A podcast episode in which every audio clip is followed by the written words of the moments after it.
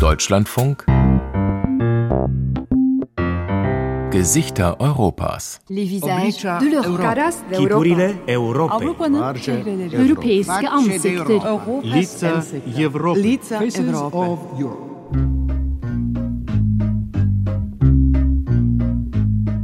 Mijn naam is Maaike Goslinga en ik werk bij De Correspondent, een online Nederlands platform, journalistiek platform. En ik ben een van de co-auteurs van Containerbegrip. Mein Name ist Maike Choslingra und ich arbeite bei Der Korrespondent, einer niederländischen Plattform für Online-Journalismus. Ich bin eine der Autorinnen des Podcasts Containerbegrip, die Macht der Container. Heel belangrijk. 90 Etwa 90 Prozent aller Dinge, die wir besitzen und die sich hier im Raum befinden, waren irgendwann einmal in einem Container. Ob es der Kaffee ist, den Sie trinken, die Tasse, aus der Sie trinken, der Tisch, an dem wir gerade sitzen. Alles war in einem Container und gleichzeitig wissen wir nichts über diese Welt. Containerschiffe sind unsichtbar, aber ohne sie würde unsere Welt ganz anders aussehen. Und genau das wollten meine Kollegin Maite Vermeulen und ich beleuchten. Mijn collega Maite Vermeulen en ik een licht opschijnen.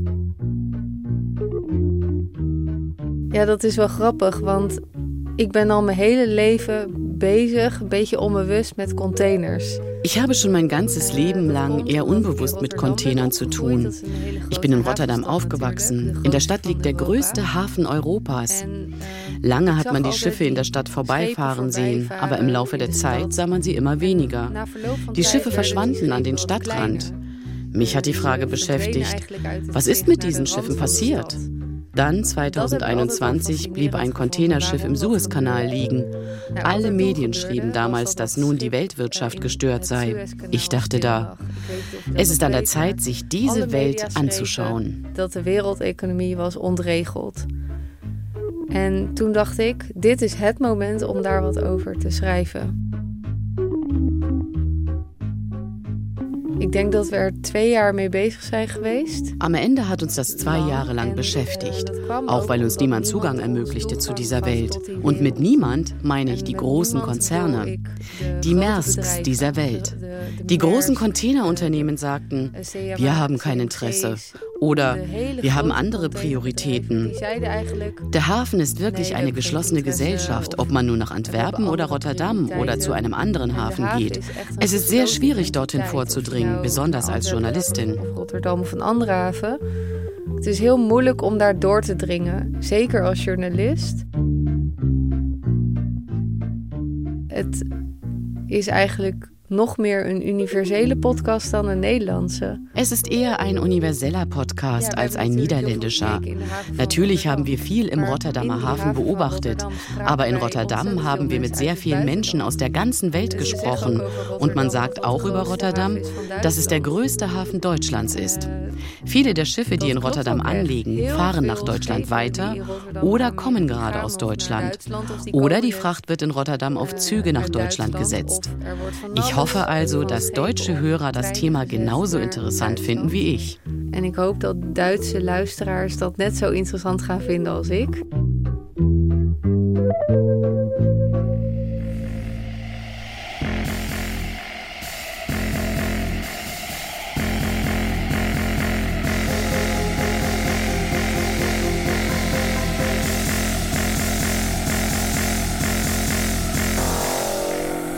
Die Macht der Container. Wie Reedereien den Lauf der Weltwirtschaft bestimmen. Teil 1. Von Maike Choslinger und mir, Maite Vermeulen. Übersetzt und adaptiert von Martin Hahn. Eine Kooperation von Deutschlandfunk und The Korrespondent. Eine Geschichte über den Container kann natürlich nirgendwo anders beginnen als in Europas größtem Containerhafen. Auf der zweiten Marsflagte in Rotterdam. Um dorthin zu gelangen, muss man allerdings ein ganzes Stück fahren. Aus Rotterdam heraus über die Botlekbrücke, über kilometerlange Autobahn. Vorbei an Kränen und dampfenden Schornsteinen, durch eine Welt, die zunehmend aus Stahl besteht und in der nur noch Lastwagen unterwegs sind. Okay, let's do it. Oh, lichten. Und dort, ganz am Ende der Welt, kann man, wenn man pünktlich ist, eine Art Ausflugsboot besteigen. Hallo, goeiedag. Ja. Alleen het toegangsticket. En dat was dat bonnetje. Dat heb ik volgens mij. Zusammen mit Maike gehe ich an Bord. Es handelt sich um eine sogenannte öffentliche Tour durch den Hafen. Eine Art Bootssafari. Überall um uns herum sind Männer mit riesigen Teleobjektiven. Für mich ist das neu, aber für Maike ist es ein bisschen wie nach Hause kommen. Sie wurde im Hafenkrankenhaus an der Rotterdamer Maas geboren und wuchs damit auf, Schiffe zu beobachten, Hafenrundfahrten zu machen und Container anzustarren. Ich fand es als Kind wirklich faszinierend, all die Kräne zu sehen, stählerne Giraffen und auch die ganzen Schiffe mit den bunten Legosteinen, die alles Mögliche enthielten. Aber für mich ist das eine völlig neue Welt aus Giraffen und Legosteinen, die sich hier vor meinen Augen entfaltet. Wir sind auf dem obersten Deck des Bootes und um uns herum, soweit wir sehen können, riesige Kräne und Containerschiffe. Ich empfinde eine Art von tiefer Ehrfurcht. Haben wir das alles wirklich erschaffen? Bei der Fahrt über die zweite Marsflagte ist es fast unmöglich, sich vorzustellen, dass dies alles vor weniger als einem Jahrzehnt nur Meer war. Hier hat der Rotterdamer Hafen alle Hebel in Bewegung gesetzt, um Container so schnell wie möglich zu laden, zu löschen und umzuschlagen. Jedes Jahr werden hier 15 Millionen Container umgeschlagen. Das sind etwa 30 Container pro Minute. Der Hafen und die damit verbundenen Aktivitäten machen etwa 6 Prozent des niederländischen Bruttoinlandsprodukts aus. Rund 100.000 Menschen arbeiten im Hafen. Dazu kommen weitere 80.000 Menschen, deren Arbeitsplätze in der Region Rotterdam vom Hafen abhängen. Auf der rechten Seite des Schiffes taucht am Horizont ein großes Containerschiff der Maersk Line aus Dänemark auf. Auf dem Schiff vor uns befinden sich über 18.000 Container. Das sind also 36.000 Autos oder 1,8 Millionen Waschmaschinen oder 3 Millionen Fahrräder oder 72 Millionen Paar Schuhe oder 173 Millionen Flaschen Wein oder 864 Millionen Bananen oder 8,7 Milliarden Eier. Das ist eigentlich unbegreiflich. Aber das ist sicher nicht das größte Schiff, das wir heute hier sehen. Denn das blaue Schiff im Vordergrund von Costco Shipping, das ist ein chinesisches Containerschiff und das ist die Nummer 11 auf der Erde mit 20.038 Containern. Wir sehen die jüngste Geschichte vor unseren Augen vorbeiziehen. Denn Containerschiffe sind in den letzten zehn Jahren größer und größer geworden. In der Wirtschaft nennt man das Skalierungseffekt. Je mehr Container man transportieren kann, desto geringer sind die Kosten pro transportiertem Container. Und so amortisieren sich die gigantischen Investitionen für den Bau eines solchen Schiffes umso schneller. Wir werfen jetzt einen Blick auf das große Containerschiff von Maersk, das hier gerade ankommt. Das kommt mit ein paar Schleppern ziemlich nah heran. Sie sehen aus wie Minischlepper, aber klein sind die nicht. Das Containerschiff ist einfach so groß. Es ist 400 Meter lang. Da kommt also wieder Eiffelturm plus 75 Meter angefahren. Maersk, die zweitgrößte Reederei der Welt, war 2013 das erste Unternehmen, das ein solches Megaschiff gebaut hat. Die Maersk McKinney Möller. Es war das erste Schiff, das mehr als 18.000 Container auf einmal befördern konnte. Und Maersk baute innerhalb weniger Jahre bis zu 20 dieser Kähne, die jeweils fast 200 Millionen Dollar kosteten. Maersk hoffte, mit seiner neuen Linie von Megaschiffen die übrigen Reedereien zu ruinieren. Andere Reedereien würden sich Investitionen wie die von Maersk nicht leisten können, hoffte man bei der dänischen Reederei. Doch das erwies sich als falsch. Die Maersk McKinney Möller wurde nicht zum Aus für den Wettbewerb, sondern zum Startschuss für ein Rennen in der Containerschifffahrt. Es geht weiter zu einem der größten Containerschiffe der Welt. Das haben wir jetzt im Blick. Es liegt direkt vor unserer Nase. Wir fahren zur HMM Kopenhagen mit 23.964 Containern. Dat is het maximum, hè, want die heeft hij niet allemaal bij zich nu natuurlijk. Is er niet nageteld vanochtend. Das liegt derzeit auf dem zweiten Platz in der Rangliste der größten Containerschiffe. Und wenn Sie jetzt enttäuscht sind, dann brauchen Sie das nicht zu sein, denn der erste Platz geht an die Evergreen Ace. Und die ist nur 28 Container größer. Ich versuche das Ausmaß dessen, was ich sehe, zu begreifen. Und noch mehr, zu begreifen, wie verrückt es ist, dass ich das normalerweise nie sehe. All mein Zeug kommt von hier und ich war mir dessen nie bewusst. Ja. Voor de containernerd is dit wel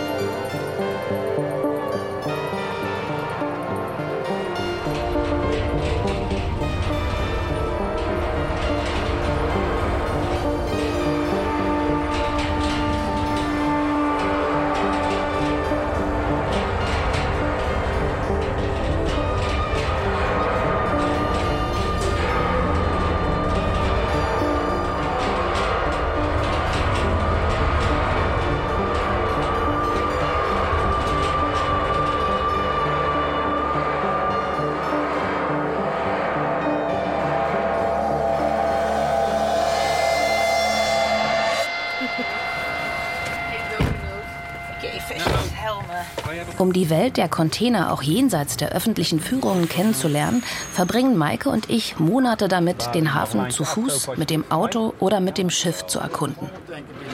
Wir schaffen es hinter die Zäune, besuchen Terminals, Depots, Werften und Schiffe. Wenn einer dieser Supertanker beladen ankommt, muss er im Kanal von Calais bremsen, um die Geschwindigkeit herauszuholen. Sonst überholt er Rotterdam. So ein Riese ist das. Wir sprechen mit Menschen, die Containerschiffe navigieren und mit Menschen, die Container mit großen Metallklauen umheben. Der Kontrast könnte kaum größer sein zwischen online drahtlos nahtlos heute bestellen und morgen empfangen und dieser unglaublich materiellen physischen Welt, die das möglich macht.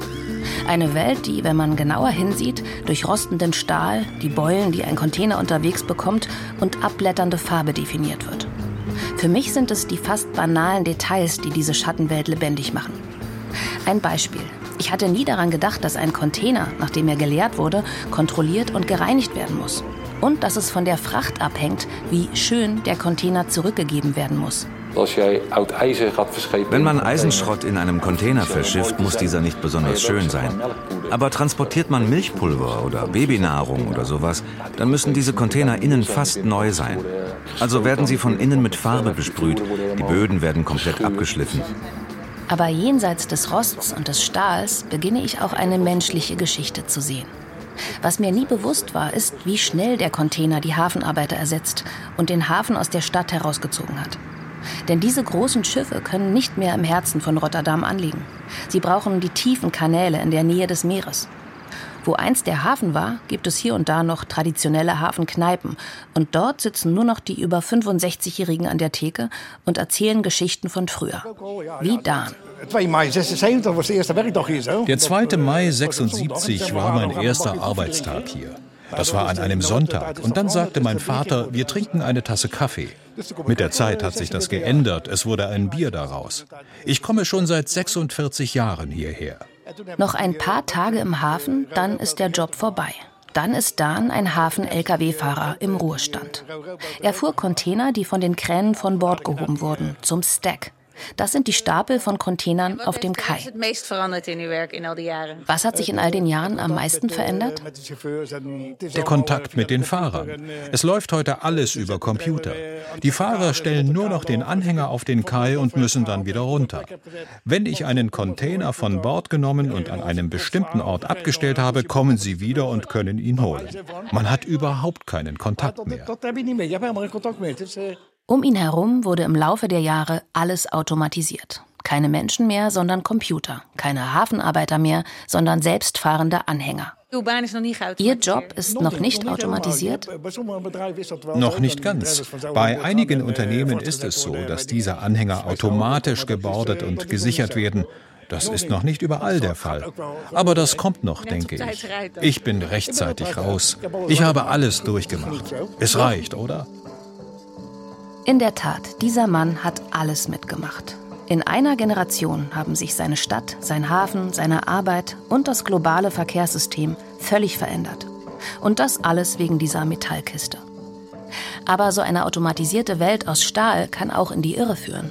Man denkt schnell, dass automatisch auch effizient bedeutet und dass groß gleich besser ist. Fragt man jedoch nach, was heute am häufigsten in Containern transportiert wird, so stellt die Antwort diese Vorstellung völlig auf den Kopf. Denn die Antwort lautet Luft.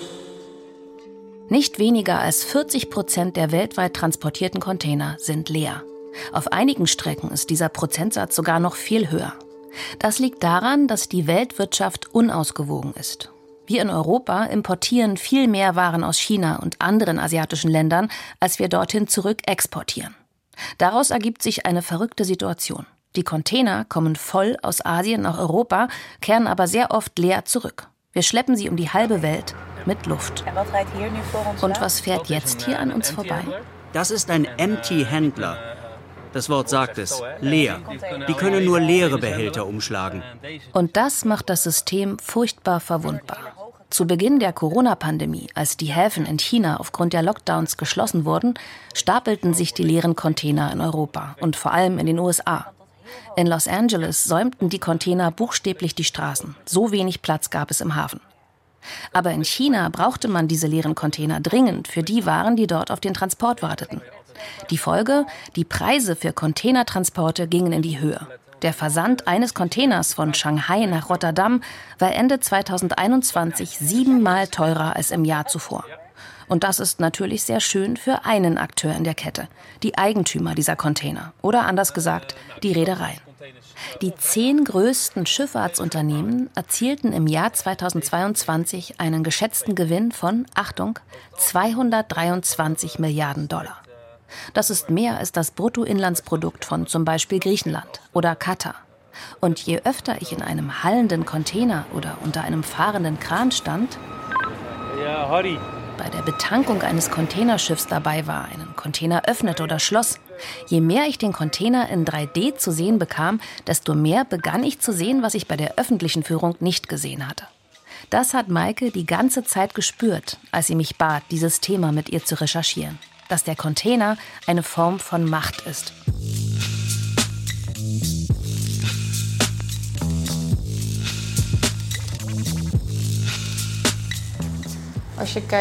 Wenn Sie sich die Weltwirtschaft ansehen, welche Rolle spielen die Schifffahrtsunternehmen dabei? Eine große Rolle.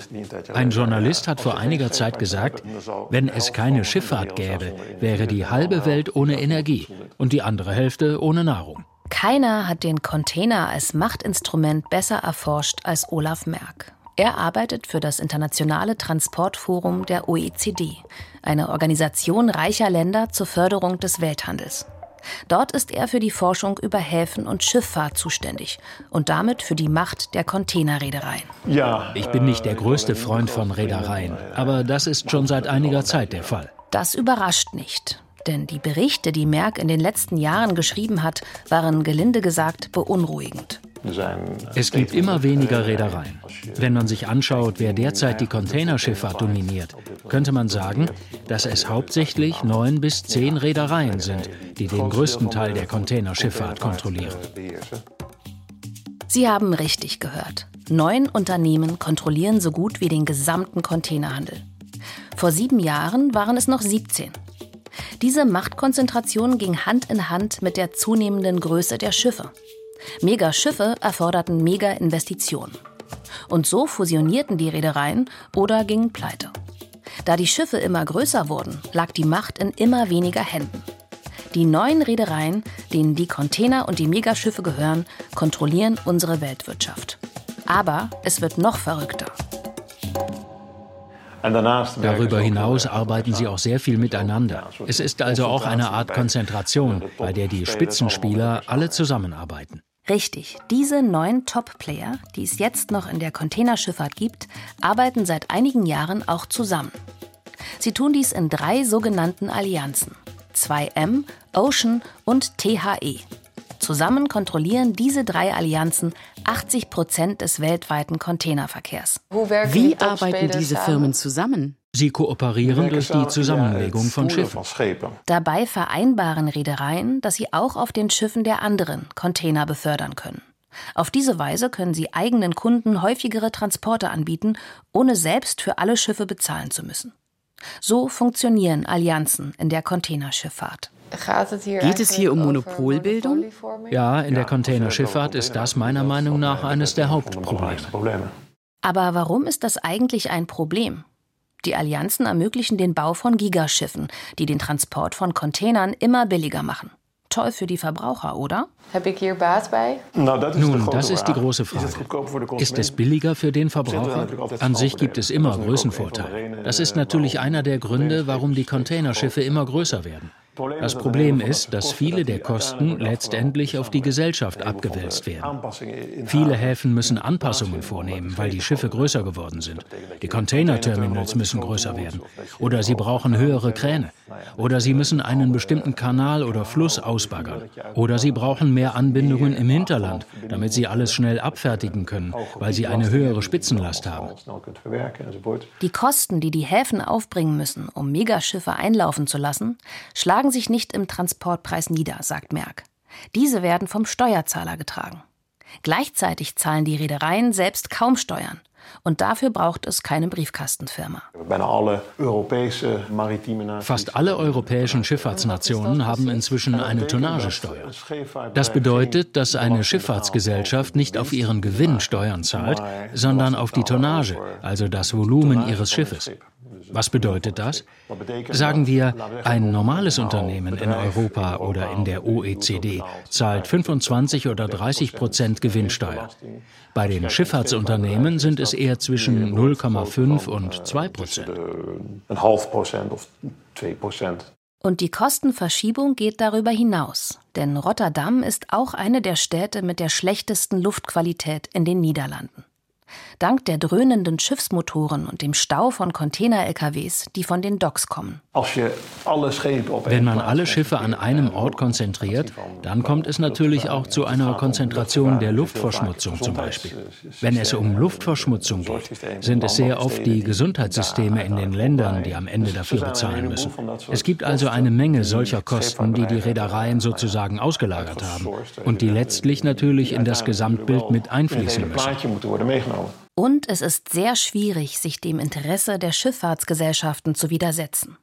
Wenn eine Allianz von Reedereien einen Hafen auffordert, in höhere Kräne, stärkere Kais oder breitere Fahrrinnen zu investieren, kann der eigentlich nicht Nein sagen. Es klingt ziemlich verrückt, dass diese großen Reedereien so viel Einfluss haben. Gibt es denn niemanden, der diese Macht tatsächlich einschränkt? Ja, op zich zou je zeggen, dat is de taak. Ja, an sich würde man sagen, das ist die Aufgabe einer Wettbewerbsbehörde. Und in Europa ist das die Generaldirektion für Wettbewerb der Europäischen Kommission, die das im Prinzip tun sollte. Aber die hat das nicht ganz oben auf ihrer Agenda. Wieso? Einer der Gründe dafür ist, dass die größten Containerschifffahrtsunternehmen europäische Unternehmen sind. Die Sichtweise lautet, wir haben vier sehr große Schifffahrtsunternehmen, die wir schützen wollen. Damit gibt es eine andere Art der Aufsicht. Und das bedeutet, dass sie mehr oder weniger unbehelligt bleiben. Wir haben auch bei der Europäischen Kommission angeklopft und nachgefragt. Man teilte uns mit, dass man die Wettbewerbsregeln für Schifffahrtsunternehmen überprüfe. Ein Ergebnis ist nun, dass die Ausnahmeregelung für Reedereien im April 2024 ausläuft. Es ist aber noch unklar, was das in der Praxis genau bedeutet. Ich frage mich, wenn die Containerschifffahrtsunternehmen die Spielregeln unserer globalen Wirtschaft festlegen, wenn sie die Gewinner in diesem System sind, wer sind dann die Verlierer? Je mehr sich der Hafen Richtung Container entwickelte, desto weniger Menschen wurden für den Transport unserer Waren benötigt. Dennoch werden immer noch Menschen gebraucht. Menschen, die diese Megaschiffe steuern. Wer sind sie? Und was opfern sie, um unsere Waren zu transportieren?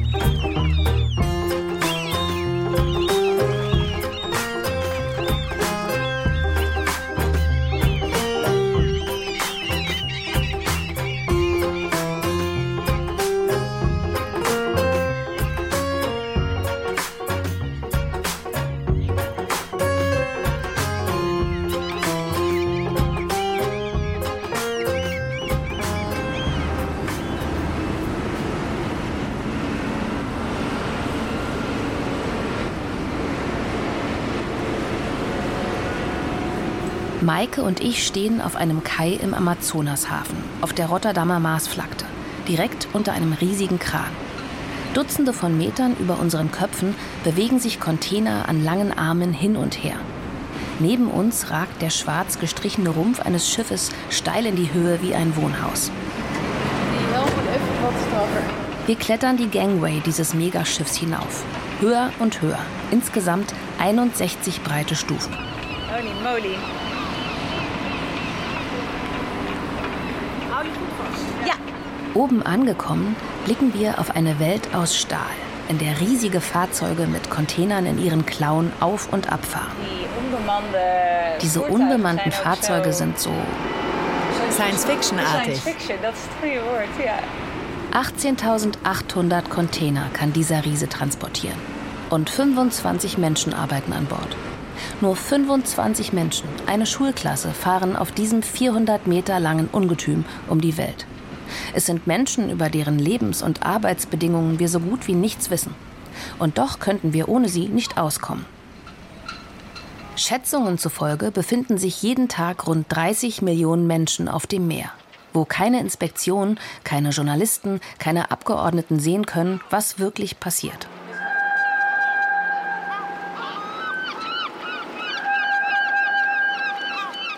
Und sie zum Reden zu bringen, ist, wie sich herausstellte, gar nicht so einfach. Wir haben in den letzten Monaten Dutzende von E-Mails, LinkedIn-Anfragen und Twitter-Nachrichten verschickt. Wir haben auf die Anrufbeantworter der Pressesprecher gesprochen, bis es anfing, wie Stalking auszusehen. Niemand wollte mit uns reden. Und niemand wollte uns an Bord lassen, um mit der Besatzung eines Containerschiffs zu sprechen. Bis jetzt.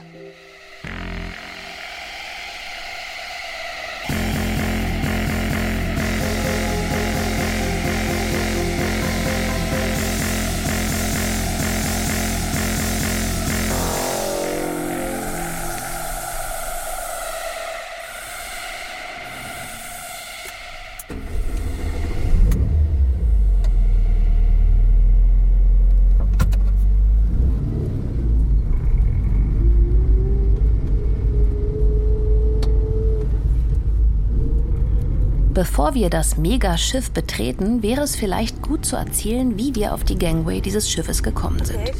Und dafür müssen wir zurück an den Anfang des Tages, in das malerische Städtchen Briele, nicht weit vom Rotterdamer Hafen entfernt. Wir stehen vor dem Haus von Helene Perforce. Sie ist unsere einzigartige Eintrittskarte in die Welt der Megaschiffe. Hallo, we hoeven niet eens aan te bellen.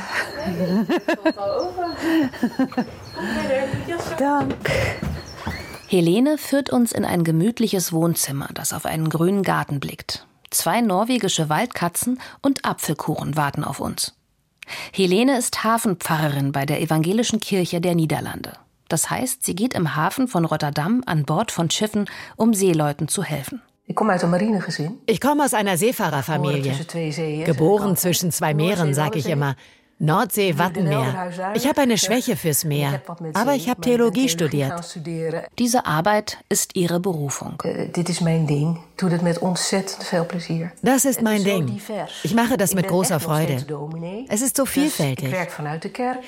Ich bin Pfarrerin, aber ich gehe nicht mit der Bibel wedelnd an Bord und hau den Leuten das Wort Gottes um die Ohren. Der größte Teil der Arbeit ist Sozialarbeit. Aber ich tue das auf der Grundlage des Evangeliums. Als een soort geestelijk verzorger eigenlijk. Ja. ja. ich bin eine geistliche Betreuerin. Denn alle kommen an Bord. Von der Hafenpolizei bis zum Zoll, von Inspekteuren bis zu Reedereivertretern fürs Geschäftliche. Eh, Wir kommen für die Menschen an Bord. Van de rederij. Er wordt geladen en gelost. Maar dat is dus eigenlijk allemaal voor ja, business. Voor de mensen aan boord zijn wij. Daar komt het op neer. Einiges von dem, was Helene für Seeleute tut, ist eher praktischer Natur. Für Filipinos zum Beispiel ist Reis unheimlich wichtig. Reis und Nudeln. Neulich war eine Gruppe in einem Hotel in Spaikenisse in Quarantäne. Und die kriegten zwar ordentliches Essen von dem Hotel dort, aber das waren Sandwiches mit Käse. Ich habe dann Nudeln gekauft, weil sich die Leute so aufregten. Dann kommt man schon nicht mehr raus und dann bekommt man auch nur Käsebrot. Aber oft ist ihre Arbeit auch sehr schwer in Worte zu fassen. Ich gehe wegen der Menschen an Bord. Und da geht es um Raum. Denn Seeleute haben nur begrenzten Raum zur Verfügung. Das betrifft den wirtschaftlichen Raum, weil sie Geld verdienen müssen. Physischer Raum. Denn ja, das Meer ist groß, aber das Schiff ist klein und die Unterkunft ist noch kleiner. Kultureller Raum. Die Sprache ist begrenzt. Jeder spricht Englisch, gewissermaßen. Aber das ist wirklich nur die Arbeitssprache. Wie kann man seinen eigenen Humor teilen? Es gibt auch einige Tabus an Bord, über die man nicht spricht, weil man miteinander arbeiten muss. Und das sind Religion und Politik. Wenn ich an Bord komme, versuche ich deswegen, den Menschen Raum zu geben, indem ich ihnen zuhöre. Wenn wir überhaupt die Möglichkeit haben zu reden, weil auch der zeitliche Spielraum sehr begrenzt ist. Ist der im Laufe der Jahre noch kleiner geworden? Ich denke, dass die Containerschiffe immer kürzer in den Häfen liegen. Und gerade die kleineren Schiffe müssen alle paar Stunden den Liegeplatz wechseln.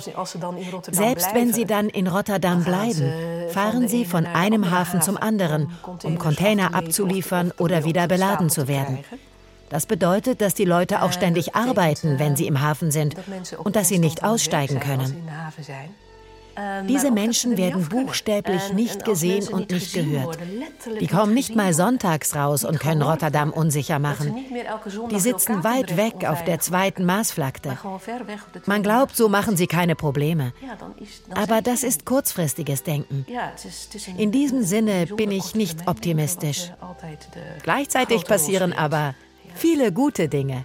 In die zin ben ik niet optimistisch. Tegelijkertijd gebeuren er zoveel Goeie dingen. De geweldige ringtoon. Ja. Hi Marco. Wir werden von Marco unterbrochen, einem Freiwilligen aus dem Seemannshaus, in dem Helene arbeitet. Er wird uns anmelden, um mit Helene in den Hafen zu fahren. Wir wollen sie in Aktion sehen und vor allem mit den Seeleuten sprechen, von denen sie selbst so gern redet. Ja. Wir wollten das schon seit Monaten, aber bei den großen Reedereien sind wir immer wieder abgeblitzt. Nein, niemand darf an Bord, um mit der Besatzung zu sprechen. Covid, zu viel zu tun, Sicherheit, andere redaktionelle Prioritäten. Wir hören jede erdenkliche Ausrede. Ja. Und so versuchen wir es eben auf diese Weise, als Helenes Anhang, abseits des Radars der Kommunikationsabteilungen. Soll ich even uh, appen so wat uh, de Namen en de uh, Dinge zijn? Das ist auch der Grund, warum wir die echten Namen der Personen, mit denen wir sprechen, nicht nennen werden. Aber auch sie muss oft abwarten, ja. betont ja. Helene, ob Zeit und Lust an Bord besteht, um mit ihr zu sprechen. Ob wir aufnehmen dürfen, ob wir schnell wieder rausgeworfen werden. Wir hoffen auf Unterstützung von ganz oben. Ja, zoiets. Nou, dan zijn wir dus ook tegen half twee. Gut, dann sind wir um halb zwei da. Okay, ren hem op. Maar goed, dat, uh, dat zien we dan wel. Pas op, hè. Loop even hier, komm mal hier staan. Setzen Sie uns einfach hier ab. Die Gangway des Schiffes endet auf einem schmalen Steg, der durch eine noch schmalere Tür führt, als ob wir in eine Art metallendes Hobbitloch treten würden. Sich zu bücken, um etwas so Großes zu betreten, fühlt sich ziemlich paradox an.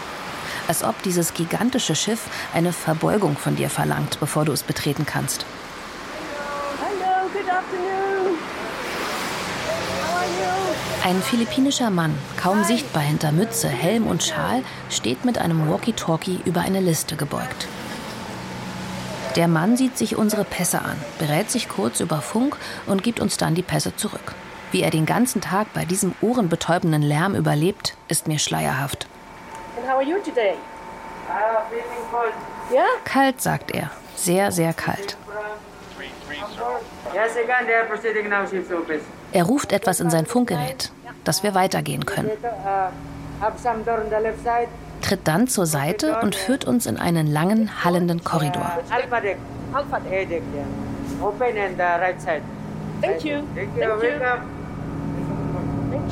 Wir können nicht glauben, dass wir endlich hier sind. Unsere Schritte hallen durch den stählernden Bauch des Schiffes. Ja, ich finde es auch noch geweldig. Außergewöhnlich, nicht wahr? Ich liebe es auch immer noch. In den Gängen des Schiffes ist alles aus Metall, dick lackiert. Wir steigen eine steile Gittertreppe hinunter und gelangen in einen hohen, hallenden Raum. Über unseren Köpfen und an den Wänden verlaufen Dutzende von Rohren. Es gibt Leuchtstoffröhren, Schränke mit allen möglichen Knöpfen und Reglern, Feuerlöscher an jeder Ecke. Der Gehweg ist durch eine Art gelb-schwarzen Zebrastreifen mit reflektierenden Pfeilen gekennzeichnet. Sei froh, dass es einen Aufzug gibt. Wo ist A? Ich habe meine Brille nicht auf.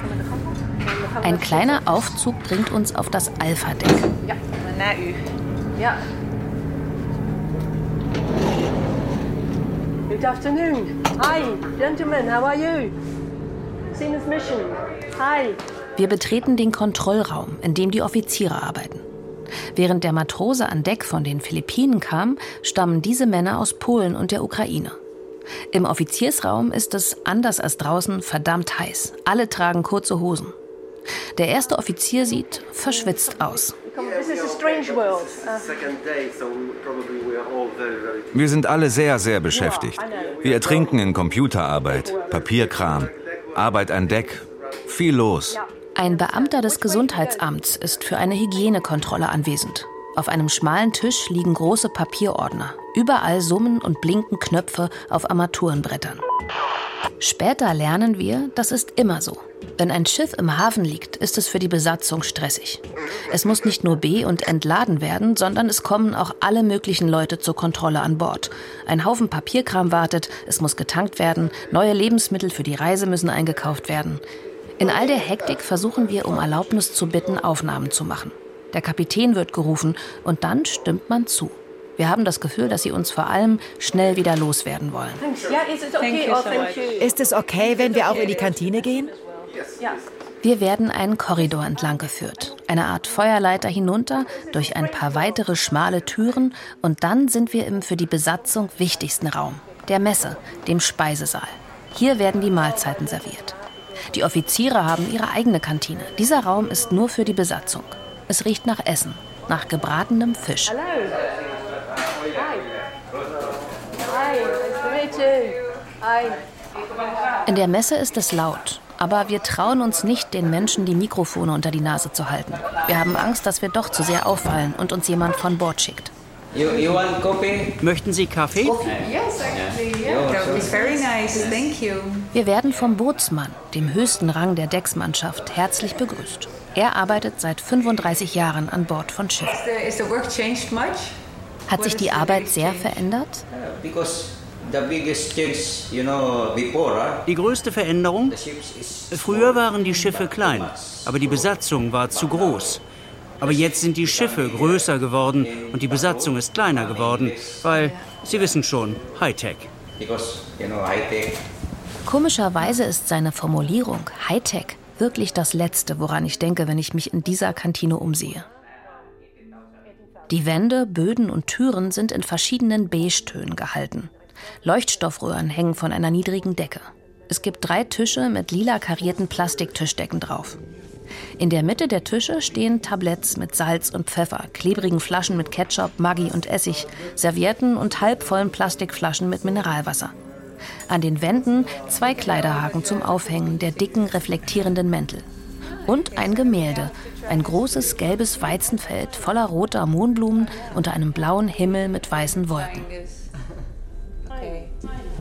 Der philippinische Bootsmann serviert uns süßen Kaffee und einen Teller mit einer Art braunem Pudding. Rice pudding.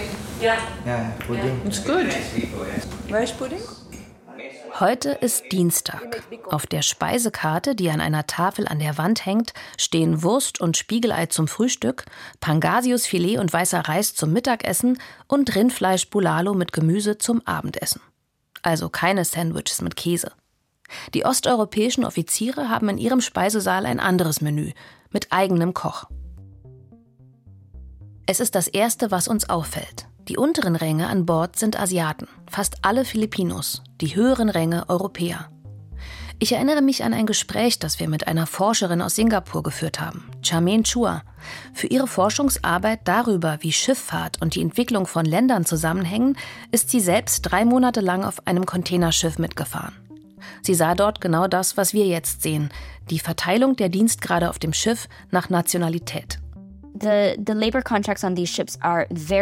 Die Arbeitsverträge auf diesen Schiffen sind sehr ungleich und auf unterschiedliche Weise ausbeuterisch.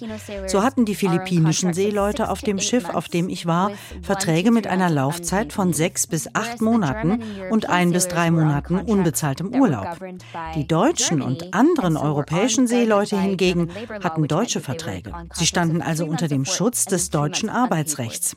Das bedeutete, dass sie Verträge über drei Monate Monate Arbeit und dann drei Monate unbezahlten Urlaub hatten, inklusive Krankenversicherung. Sie bekamen auch höhere Löhne als die philippinischen Seeleute. Chua nennt das segmentierte Verträge. Jeder muss arbeiten, um seinen Lebensunterhalt zu verdienen. Aber Schiffe machen die zutiefst ungerechte Logik der globalen Arbeit sichtbar, und zwar in der Art und Weise, wie diese segmentierten Verträge zustande kommen. Globale Arbeit oder der globalisierte Arbeitsmarkt, das klingt abstrakt. Aber hier auf diesem Schiff ist es tatsächlich sehr konkret, fast wie eine Karikatur sichtbar. Seeleute aus ärmeren Ländern fahren länger, werden schlechter bezahlt und haben weniger Rechte als Europäer. Doch das ist nicht die Geschichte, die sie über sich selbst erzählen. Ganz im Gegenteil. Wo leben Sie auf den Philippinen? Er ist aus dem Norden und ich bin aus dem Süden wo der Ex-Boxer Manny Pacquiao lebt. Uns gegenüber sitzen Rob und Amon, die gerade eine Pause machen. Das sind nicht ihre richtigen Namen. Da wir keine offizielle Presseerlaubnis von der Reederei für diese Aufnahmen bekommen haben, wollen wir sie nicht in Schwierigkeiten bringen. Rob, Ende 20, ist groß und muskulös, hat einen schelmischen Blick und ein Haarnetz auf dem Kopf. Er fährt jetzt seit sieben Jahren zu sie. Amon ist kleiner gebaut, hat einen flauschigen Schnurrbart, einen Ziegenbart und tiefliegende Augen. How do you decide to become a seafarer? Wie kommt man dazu, Seemann zu werden? Because uh, of my mother also. Wegen meiner Mutter. Sie hat mich beeinflusst. Du wirst aufs College gehen und Schiffstechnik studieren, um ins Ausland zu gehen. Ich bin nicht in einer wohlhabenden Familie aufgewachsen. Diese Filipinos verdienen weniger als den niederländischen Mindestlohn. Aber auf den Philippinen ist das ein sehr gutes Gehalt. Deine Mutter meinte, du könntest gutes Geld verdienen, wenn du Seemann wirst? Auf den Philippinen erwarten sie, dass du viel Geld verdienst, wenn du Seemann bist. Stimmt das? Ein durchschnittlicher philippinischer Seemann verdient etwa 700 bis 1200 Dollar pro Monat, je nach Funktion und Erfahrung. Das sind allerdings nur die Monate, in denen er an Bord ist, denn die Arbeit ist im Grunde immer befristet. Trotzdem, Helene hat uns heute erzählt, warum sich so viele Filipinos für die Seefahrt entscheiden. Filipinos verbringen sechs bis neun Monate an Bord. Und das tun sie gerne, denn je mehr sie arbeiten, desto mehr verdienen sie. Umso eher können sie auf die Philippinen zurückkehren und dort ein Unternehmen gründen, ein Haus bauen, ihren Kindern eine gute Ausbildung ermöglichen, denn dafür tun sie es. Natürlich ist es viel Arbeit, zur See zu fahren. Es ist ein ziemlich intensiver Job. Man bekommt eine Menge Verantwortung, denn man hat eine Menge Geld unter dem Hintern, wenn man so ein Schiff fährt. Das sind 24-Stunden-Tage. Für deinen Körper ist das verheerend. Und darüber hinaus, man lässt seine Familie zu Hause, sein ganzes soziales Leben. Das heißt nicht, dass Seeleute zu bemitleiden sind, aber es ist eine komplizierte Situation, die es ihnen, ihren Familien und Partnern manchmal nicht leicht macht.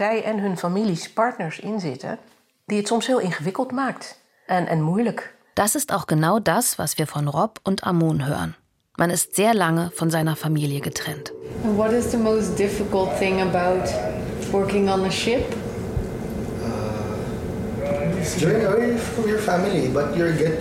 Man ist von seiner Familie getrennt, aber man gewöhnt sich daran. Bei großen Ereignissen sind wir nicht dabei.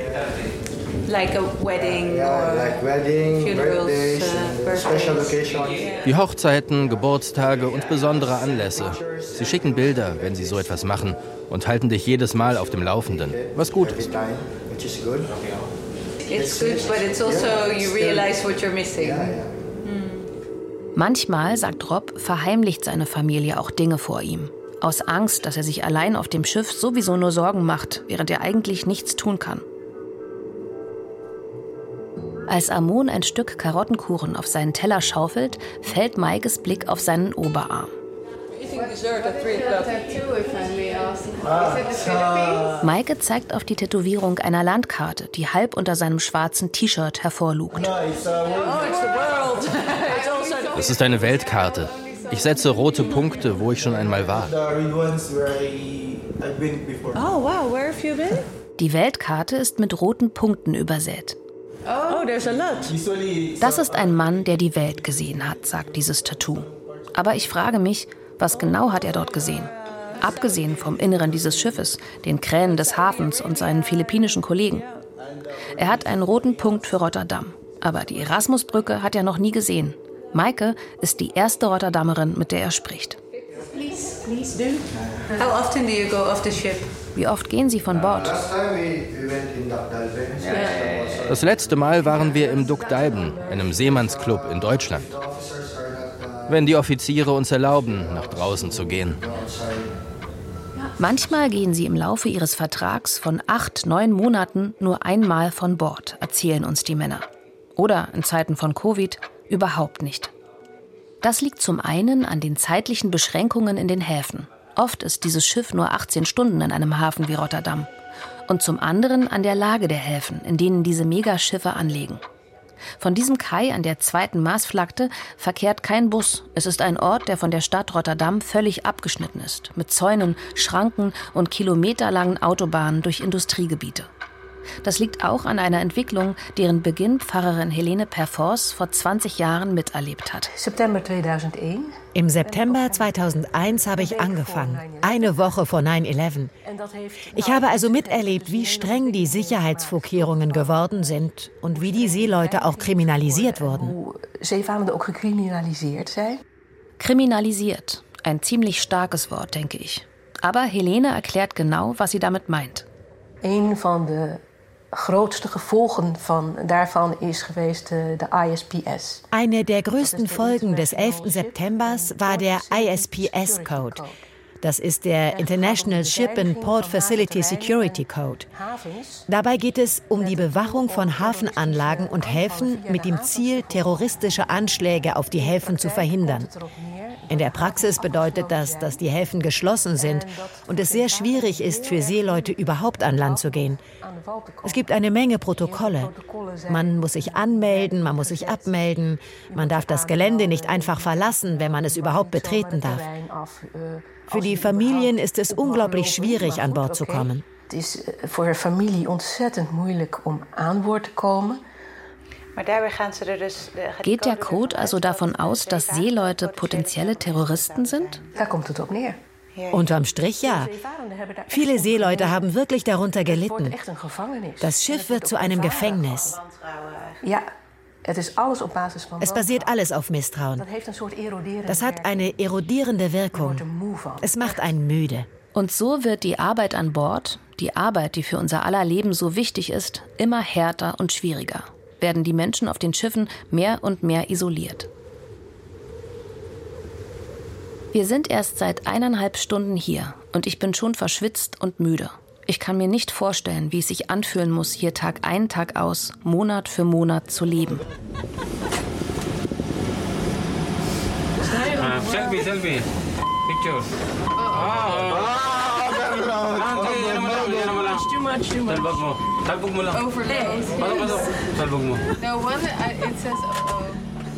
Wir versuchen, uns mit drei Besatzungsmitgliedern in einen winzigen Aufzug zu quetschen. I'm very happy. That's good. That's yeah. good. Yeah. We're not usually smile like this. because every day I see this guy, I see my second co. You see the same people. Yeah. It can get boring. Wir fallen einer nach dem anderen aus dem Aufzug. Wir sind auf der Suche nach einem Basketballplatz. Wir haben nämlich gehört, dass die Männer manchmal sonntags eine Partie gegeneinander spielen. Er nu sowieso een basketbalcourt hier uit de grond? Wir gehen über eine Art Stahlbalkon. Eine fast senkrechte Treppe führt in den Bauch des Schiffes. Wir klettern hinunter. Und dann knipst der Koch die Leuchtstoffröhren im dunklen Bauch des Schiffes an. Oh, nice.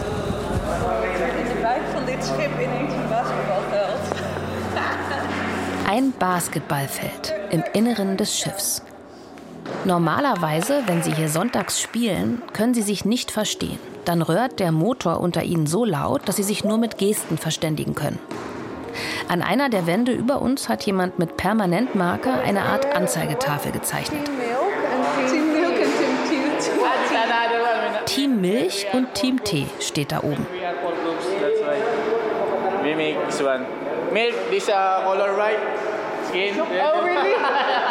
Weiße Haut, sagt er. Die weißen Offiziere, das ist das Team Milch. Team Tee sind sie, die Filipinos. Morgen geht es für diese Männer weiter nach Singapur.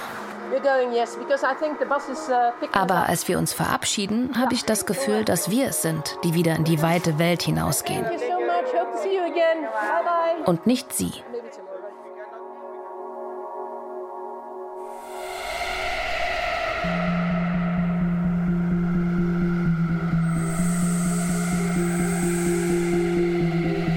Macht der Container.